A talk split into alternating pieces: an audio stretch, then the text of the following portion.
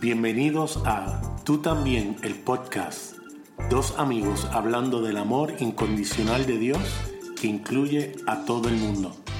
Saludos Javier. Saludos Nader. Qué bueno estar una vez más con aquellos que nos siguen en Tú también, el podcast. Así mismo, estamos bien contentos de una semana más poder compartir con todos nuestros escuchas. De verdad que esta experiencia ha sido extraordinaria. Estoy recibiendo tanto de parte del Señor el poder, eh, cuando me preparo, ¿verdad? Eh, y decidimos que vamos a hablar. Eh, es una experiencia realmente extraordinaria y le damos las gracias a todos aquellos que nos siguen, nos escuchan. Les instamos a que nos dejen saber, nos escriban, nos den sugerencias y poder nosotros darle el mejor programa posible semana tras semana. Así es. Eh, Javier, estaba leyendo esta semana y me topé con algo que me fascinó y quiero empezar leyéndolo. Y yo creo que seguir la conversación hoy como tal, eh, siempre antes de empezar eh, o terminamos de grabar, preparamos con un tema lo que vamos a buscar para la semana siguiente. Y le dije, Javier, vamos a hablar de la vida cristiana, de lo que es eh, la parte práctica de qué significa ser cristiano, vivir eh, esa vida, ¿no? Ya establecimos la semana pasada que todos son hijos de Dios, ¿verdad? Todos estamos incluidos, pero no todo el mundo lo sabe, por lo tanto, no saben cómo es que se ve el ser hijo de Dios en el aspecto práctico, ¿verdad? Y aún los que han escuchado, eh, podemos decir que, ¿verdad? Hemos sido influenciados por tantas cosas que eh, en muchas ocasiones no reflejamos, eh, nuestras acciones no reflejan lo que somos realmente. Y estamos en un proceso de aprendizaje, de aprendizaje donde Dios nos está enseñando y el Espíritu nos va guiando y transformándonos, ¿verdad que sí? No haciéndonos, eh, no convirtiéndonos en hijos de Dios, sino que está expresando, está manifestando, está sacando de nuestro interior lo que ya nosotros somos a través de las experiencias que vivimos. Podemos entonces decir que un cristiano es aquella persona que se dio cuenta de quién es realmente, está viviendo a la luz de lo que es de ser un hijo de Dios. Claro.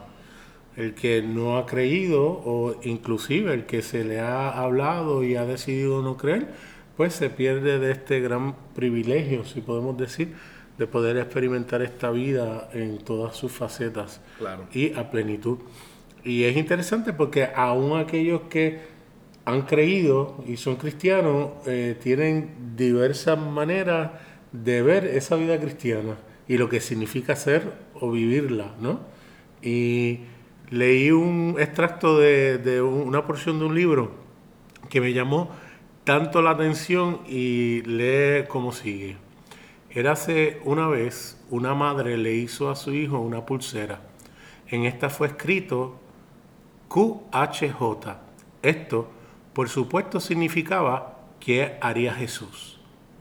Ella le ordenó a su hijo que mirara a la pulsera antes de tomar decisiones sobre cómo vivir su vida cristiana. Una semana más tarde se sorprendió a ver que su hijo se había hecho amigo de prostitutas estaba saliendo con pecadores, incluso comprando a personas que ya estaban borrachas otra ronda de cervezas. Peor aún, él había entrado a su iglesia el domingo anterior y derribó la librería, volcó las mesas y arrojó la caja registradora por la ventana. Luego hizo un látigo y expulsó al pastor del edificio, declarando que estaba convirtiendo la casa de Dios en una cueva de ladrones. Lo más impactante fue lo que sucedió cuando su madre fue a protestar a la clínica local de abortos. Para su vergüenza, su hijo también estaba allí, pero él estaba de pie junto a las mujeres que acabaron de abortar y les gritaba a los manifestantes, ustedes que están sin pecado, tienen la primera piedra. La madre estaba muy angustiada, pero afortunadamente encontró una solución a este terrible problema. Ella hizo otra pulsera. Esta vez decía QHUF Esto le explicó a su hijo significaba que haría un fariseo. Ella tomó la otra pulsera y la quemó.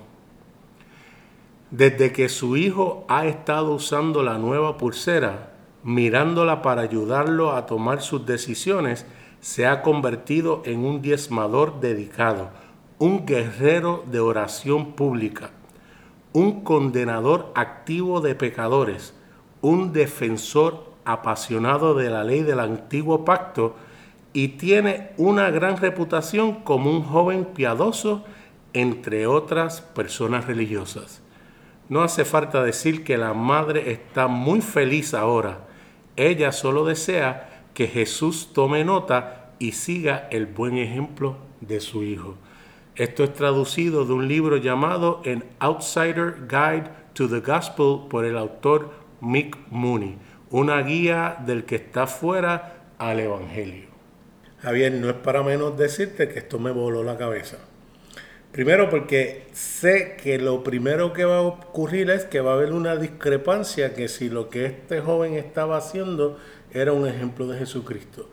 La frase nada más de que le pagó una ronda de cerveza a aquellos que estaban borrachos, yo sé que va a tornar un 60-70% de los cristianos que a lo mejor nos escuchen en contra nuestra.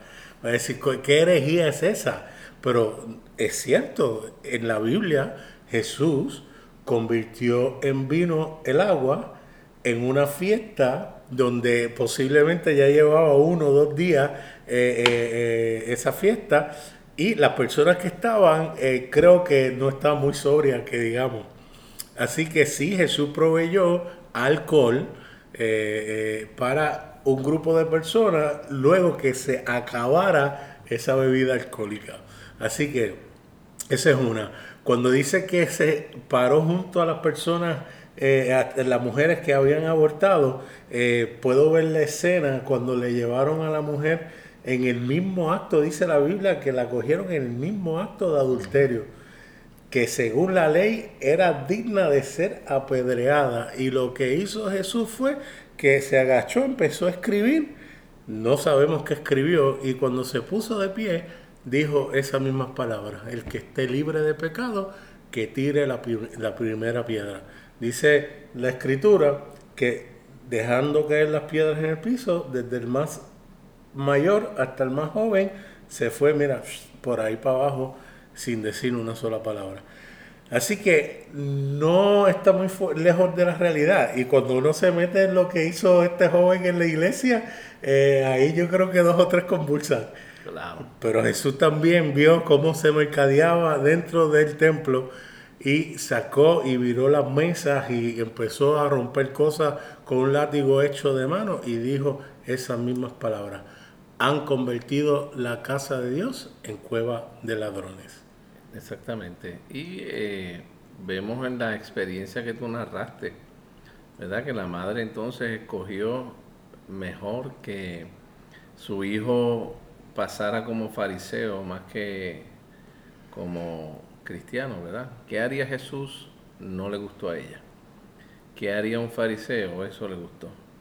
Porque sencillamente no sabemos, ¿verdad? Eh, que esta persona no podía tener un conocimiento personal de quién es Dios. Sencillamente estaba buscando el que su hijo actuara de manera, según ella, correcta, ¿verdad? Para que entonces las personas se dejaran llevar por lo que él estaba actuando, más que por la relación con Dios. Y se nos olvida que nuestras acciones son un resultado de nuestra relación con Dios, lo que nosotros creemos sobre Dios como persona. De hecho, yo estaba escuchando esta semana a una persona que decía, cuando Jesús va a la cruz, no manifiesta algo que hizo Dios solamente. La cruz expresa quién es Dios. Es más allá de, lo que Él hace o lo que Él hizo, es quién es Él. Entonces nos olvidamos y entonces le ponemos mucho peso, le damos mucho valor a las acciones que las personas puedan llevar a cabo, pensando que eso es lo que va a provocar que las personas se vayan para el cielo o no se vayan para el cielo, ¿me entiendes? Pero la realidad es que eso no es, ya hemos hablado de eso anteriormente, la realidad es que las acciones no determinan tu destino y tampoco determinan nuestra identidad. Y, pero sí tienen un valor, pero el valor es para expresar quién es Dios. Y Dios es una persona que es, él es totalmente relacional y que le interesa, lo más que le importa a él son las personas. No es el que si, si se lleva a cabo algo o no se lleva a cabo algo. La religión está pendiente a que se lleven a cabo algunas cosas, ¿verdad? Está pendiente a los resultados, a los resultados que ellos exigen, como los fariseos exigían en el tiempo de Jesús. Los fariseos y los religiosos de la época, ¿verdad? Fariseos, escribas, los saduceos, exigían unas cosas para que las personas cumplieran y que ellos estuvieran felices con lo que la gente hacía, sin que hubiera ningún tipo de relación. Ahora, para Dios es demasiado importante la relación, porque la relación te va a llevar entonces a que las acciones tomen en consideración primeramente a las personas no el cumplir o, llevar a cabo, tener un resultado exacto, sino que las personas sean beneficiadas. De eso es que se trata. Y yo entiendo perfectamente que para la gente las acciones es algo muy importante. Eh, como hemos dicho en ocasiones anteriores, el hábito no hace al monje, pero lo distingue. Pero es muy importante entender que la variedad de opiniones es tan amplia que lo que para un grupo podría ser un ejemplo de cristiandad, para otro grupo a lo mejor es un ejemplo de descrimen o odio, ¿verdad? Eh, y si uno va a ver esa misma vida de Jesús, eh, puede ser bien amplio esa regla, ¿no? Eh, que se utilice para medir. Yo creo que el enfoque más allá de cualquier otra cosa es la cruz. ¿Por qué la cruz? Porque en la cruz está el evento de autosacrificio más grande de la historia. Y si usted ve eso que hizo Jesús, que lo hizo por amor, por todos, entonces puede hacer que nosotros todo lo que hagamos lo hagamos en autosacrificio para mi hermano y mi prójimo, sea cristiano o no sea cristiano, crea o no crea. Por eso inclusive la pulsera que según leímos de la mamá que dice ¿qué haría Jesús? trae conflicto, porque uno pensaría pues ¿qué haría Jesús en X o Y situación? Lo que Jesús hizo, lo hizo no solamente por mí, sino que lo hizo como yo para que cualquier cosa que yo haga en mis situaciones diarias, yo pueda entender que la estoy haciendo eh, eh, en conjunto a Él, porque ya yo y Él somos uno. Exacto, en unión a Él. Es en unión total a Él. Por lo tanto, si yo decido eh, hacer un, baile en la plaza del mercado para, para qué sé yo, expresar algo específico, lo puedo hacer con la libertad que lo estoy haciendo como Él, porque somos juntos, ¿ves? Eh, eh, que si yo salgo y reparto comida a los necesitados, lo estoy haciendo en colaboración con Él. No eh, porque Dios me esté usando, porque yo creo que hemos aprendido que Dios no nos usa, sino que somos partícipes de quién es Él, ¿verdad? Pablo le llama que somos colaboradores. Colaboradores. Estamos colaborando con Él. Es Él poniendo en nosotros el deseo de hacer las cosas y nos da la energía, la fuerza para hacerlo junto con Él. Quiere decir que para nosotros el, las acciones quiere decir que, es, eh, es algo que hacemos en conjunto, en unidad. Que podemos estar conscientes o podemos no estar conscientes de esa realidad, pero en la historia que tú narraste, por eso como tú dijiste, el, tanto podríamos entender que la pulsera de qué haría Jesús está de manera correcta y la pulsera que qué haría un fariseo es incorrecta, incorrecta, perdón. Pero la verdad es que ninguna de las dos eh, funcionaría, porque la realidad es que de eso la vida, la vida en Dios no es el que yo quiera funcionar como Jesús. Eh, la gente mal utiliza la expresión de Pablo cuando dice, sean imitadores de mí como yo soy de Cristo, ¿verdad? Pablo le estaba hablando a unos niños en Cristo y cuando hay niños en Cristo, cuando son inmaduros, pues obviamente necesitan de un ejemplo, pero eso no lo puedes aplicar a todas las experiencias de la vida, porque hay personas que ya han madurado. Las personas maduras no necesitan de esa realidad, necesitan de una dependencia de Dios, una dependencia donde la palabra clave para mí en la vida práctica es tener conciencia de Dios, es conciencia. Cuando yo estoy consciente de que Dios y yo somos uno, pues entonces las cosas que yo hago, las decisiones que yo tomo, eh, son decisiones donde estoy fundamentado en el amor. esa es la diferencia. Eh, había un libro, eh, no me acuerdo ahora el, título del libro, que hablaba con relación a los dos árboles en el jardín del Edén, ¿verdad? el árbol de la vida y el árbol del conocimiento del bien y del mal donde el árbol del conocimiento del bien y del mal se deja llevar por las acciones, ¿verdad? Donde uno se sienta y evalúa, esto está bien, esto está mal. El problema con eso es que eh, el bien y el mal son aspectos relativos, eso depende de la persona, porque a lo mejor algo está bien para mí y para ti nada está mal, o viceversa, ¿verdad? Y entonces eh, podríamos estar debatiendo por qué está bien o por qué está mal, sin ningún sentido. Ahora, Dios lo que quiere es que nosotros estemos eh, actuando fundamentado en el árbol de la vida, que es el que está viviendo en nosotros.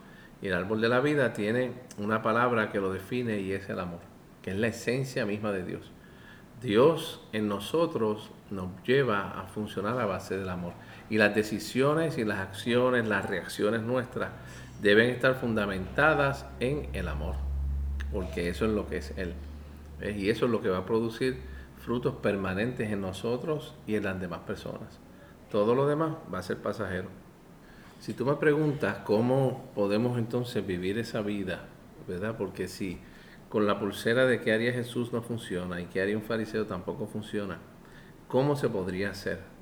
Pues eh, esto es fácil de explicar, es difícil de vivirlo, pero una de las cosas que para, para eh, hemos aprendido, ¿verdad? En el caminar con nuestro Dios, es que primero ya hablé de la conciencia, ¿verdad? Tenemos que tener conciencia de que estamos unidos al Señor y lo segundo es que nosotros podamos entender que Jesús se nutría constantemente, se nutría de escuchar al Padre, ¿verdad?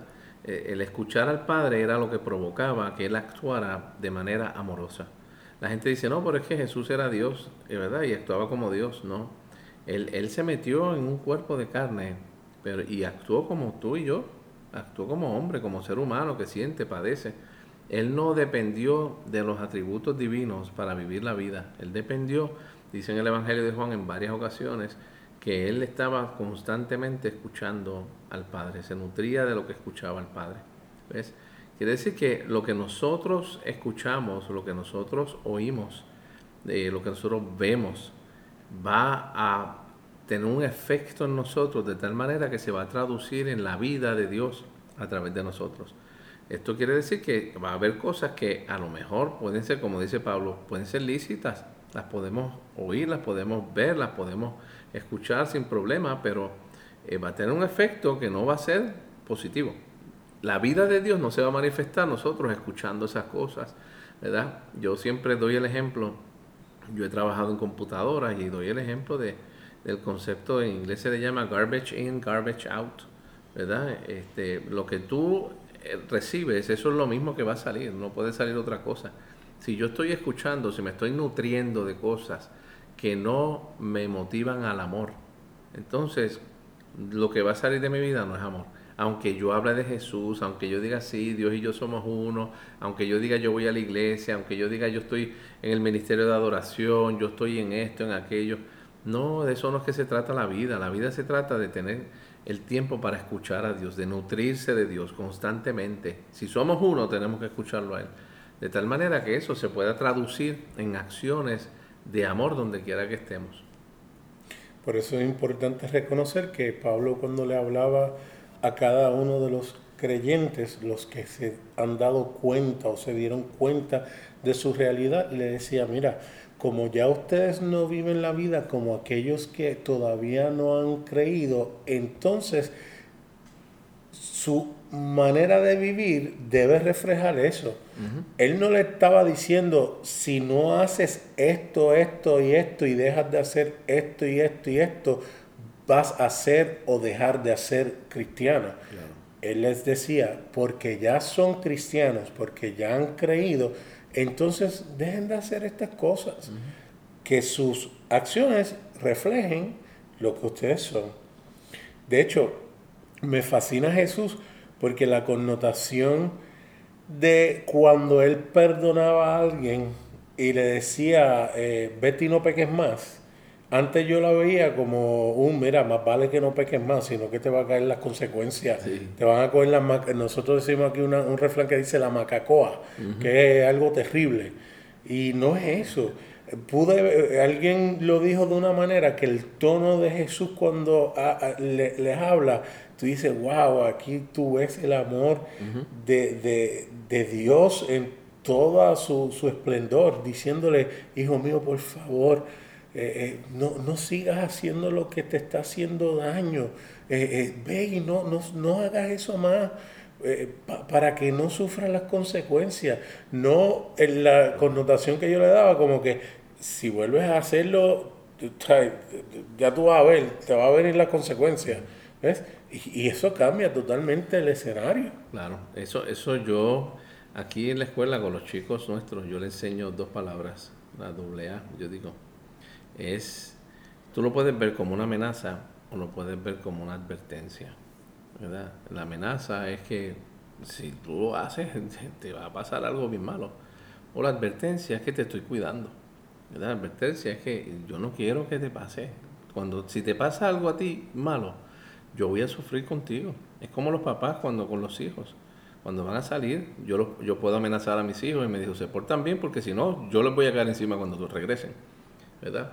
Este, o los puedo advertir, mira, no quiero que nada les ocurra. Compórtense correctamente porque mi amor por ustedes hace que si a ustedes les pasa algo, yo también voy a sufrir con ustedes. Es que quiere decir que es cambiar la amenaza por la advertencia y la advertencia es por amor. Dios está advirtiendo, mira, yo no quiero que te haga nada daño. No te quiero ver sufrir.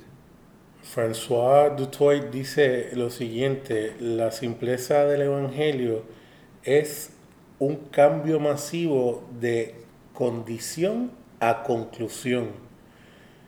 Vivir de un sentido de que ya está hecho en vez de que todavía falta algo. De un signo de interrogación a un símbolo de exclamación. Es lo que ya es en vez de lo que será. El Evangelio son las buenas noticias de lo que ocurrió, no un pronóstico de lo que puede suceder. Y eso si lo metemos y no los engranamos, está correcta esa, esa frase, en nuestro corazón de que ya está hecho, de que ya somos, eso va a cambiar la manera de nosotros vivir. Algo que me ayudó mucho, Javier era, yo soy criado, eh, el, primer podcast dijimos que íbamos a hablar cositas acerca de nosotros y todavía no lo hemos hecho, pero yo soy criado en la iglesia pentecostal y yo estaba en una de las iglesias más conservadoras en Puerto Rico, si no la más conservadora. Y eh, eh, con todo y eso, luchaba con mil cosas. Y no es hasta que yo entendí lo que soy, que fue que entonces me ayudó en lo que hacía. Eh, y cada vez que tenía un conflicto, incluso cuando hacía algo que, yo sabía que me hacía daño, eh, dentro de mí yo decía, ese no eres tú, nada. Quien tú eres no está definido por eso. Y cambiaba el panorama completamente, Javier. Sí. Eh, eh, y les digo, la carga eh, que ha sido levantada de mis hombros es como si me hubiesen quitado una pesa de mil libras de la espalda. Y en eso, nada, tenemos que darnos cuenta que lo primero es que tenemos que identificar las debilidades nuestras, los problemas que estamos pasando nosotros, ¿verdad? ¿Por qué se nos hace tan difícil el vivir esta vida en Dios. Y la realidad es que hemos sido marcados, las experiencias nos han marcado, la crianza, la educación, la sociedad, O sea, son un sinnúmero de cosas que han marcado nuestra vida y que realmente eh, han evitado el que nosotros podamos disfrutar de esta vida de Dios en nuestra vida diaria. ¿Ves? Entonces hemos tratado con nuestras fuerzas y, yo, hablando del caso mío, tú hablaste del tuyo y del mío, yo leía muchos libros de cómo yo puedo eh, controlar mi carácter, cómo yo puedo mejorar en esto, mejorar en aquello. Los 12 pasos A. Sí, tú sabes, entonces uno, uno se desvive por tratar de lograr eso y entra en la lucha de Romanos capítulo 7, ¿verdad? Donde lo que no quiero hacer es lo que hago y lo que quiero hacer no, no lo hago. Y, porque estamos tratando con nuestras fuerzas. Porque si el enfoque es tratar de eliminar esas cosas que nos hacen daño y que están evitando el que nosotros actuemos correctamente, entonces vamos a fracasar inevitablemente. ¿Ves? Ahora, en 2 de Corintios capítulo 3 eh, dice que al final del capítulo, que cuando nosotros estamos mirando al Señor, somos transformados. A medida que vemos al Señor en nosotros, ¿verdad? Eh, que nos enfocamos en Él, en nosotros, y no miramos las cosas negativas nuestras, somos transformados a la imagen de Él. ¿Ves? Él se va formando en nosotros en nuestras acciones diarias. No, otra vez, no es que nosotros nos estamos convirtiendo en hijos en ese momento. Es que sencillamente nuestro estatus de hijo se va manifestando a través de nuestras acciones. Acciones que manifiestan el amor de Dios y que estamos siendo nosotros cambiados del nivel terrenal al nivel celestial de Dios, donde ya estamos sentados con Cristo. Pero en muchas ocasiones no lo sentimos, no lo creemos, no lo pensamos. Pero la realidad es que Dios está ahí, el Espíritu nos está ayudando, nos ayuda en esa debilidad para que nosotros podamos enfocarnos en Él, en vez de mirar las circunstancias, mirarlo a Él de tal manera que seamos cambiados. Si nos enfocamos en nosotros mismos, independiente al que está dentro de nosotros, pues comenzamos a cavar nuestra propia tumba tan pronto hacemos eso. Pero si quitamos el enfoque en esa lucha, en lo que estamos haciendo, en que si no eh, eh, puedo vencer X o Y, y nos enfocamos en Cristo en nosotros, les aseguro, les auguro que vas a tener éxito. Porque estás quitando toda la atención de ti y la estás poniendo en Él, en ti. Porque esa es otra cosa. Decimos, no, hay que poner nuestros ojos en el Señor, pero entonces lo, estamos, lo hacemos de la siguiente manera, eh, llevamos nuestros ojos a la distancia, al cielo, como si Él está allá, y no, Él está en nosotros, Él es parte de nosotros, nosotros somos parte de Él, y eso es importante porque a la medida que usted haga algo y piense que en ese momento ya Él deja de estar en ti, o tú estar en él, pues entonces te vas a frustrar, te vas a desanimar, vas a decir, pues qué cara, sigo entonces. Y después pido perdón y, a ver si él tiene misericordia de mí. No, no, eh, es simplemente cuando tú te arrepientes, lo que estás es pensando lo mismo que Dios piensa de ti. No tiene nada que ver con pedir perdón como se nos hizo creer, porque la iglesia católica hizo las penitencias y entonces era la manera de ellos poder adquirir eh, más ingresos para eh, hacer sus empresas. No tiene nada que ver con eso. Tiene que ver con pensar lo mismo que Dios piensa de nosotros. Y es interesante porque lo escuchamos. Dios no te ve como tú eres, te ves como lo que puedes ser. No, es mejor que eso. Dios no te ve como tú eres porque Él te ve tal como realmente es. Eres tú y tú eres su hijo. Tú eres eh, la luz de sus ojos. Tú eres su tesoro. Tú eres lo más preciado para Él. Tenemos que dejar de estar viéndonos como que no servimos, como que no somos suficientes, como que si somos pecadores. No, éramos, si, si, si éramos algo, éramos pecadores, pero eso queda en el pasado. Y éramos pecadores en nuestra mente porque no sabíamos la realidad completa. No es hasta que Cristo llega que entonces revela, abre las puertas a un panorama totalmente diferente más allá de la religión, más allá de la nube eh, eh, que estaba oscureciendo la mirada de las personas, más allá de la distorsión de ese pecado, que fue una ilusión donde el hombre creía que Dios estaba lejos de él, cuando en ningún momento Dios se había alejado de nosotros. Nos puedes escuchar a través de Apple Podcast, Google Podcast, Anchor.fm o donde quiera que escuches tus podcasts. También nos pueden escribir a tú también el podcast arroba gmail.com o me consiguen en Facebook Nader Manastra Díaz. O a mí a través de Facebook Javier en él. Hasta, la próxima.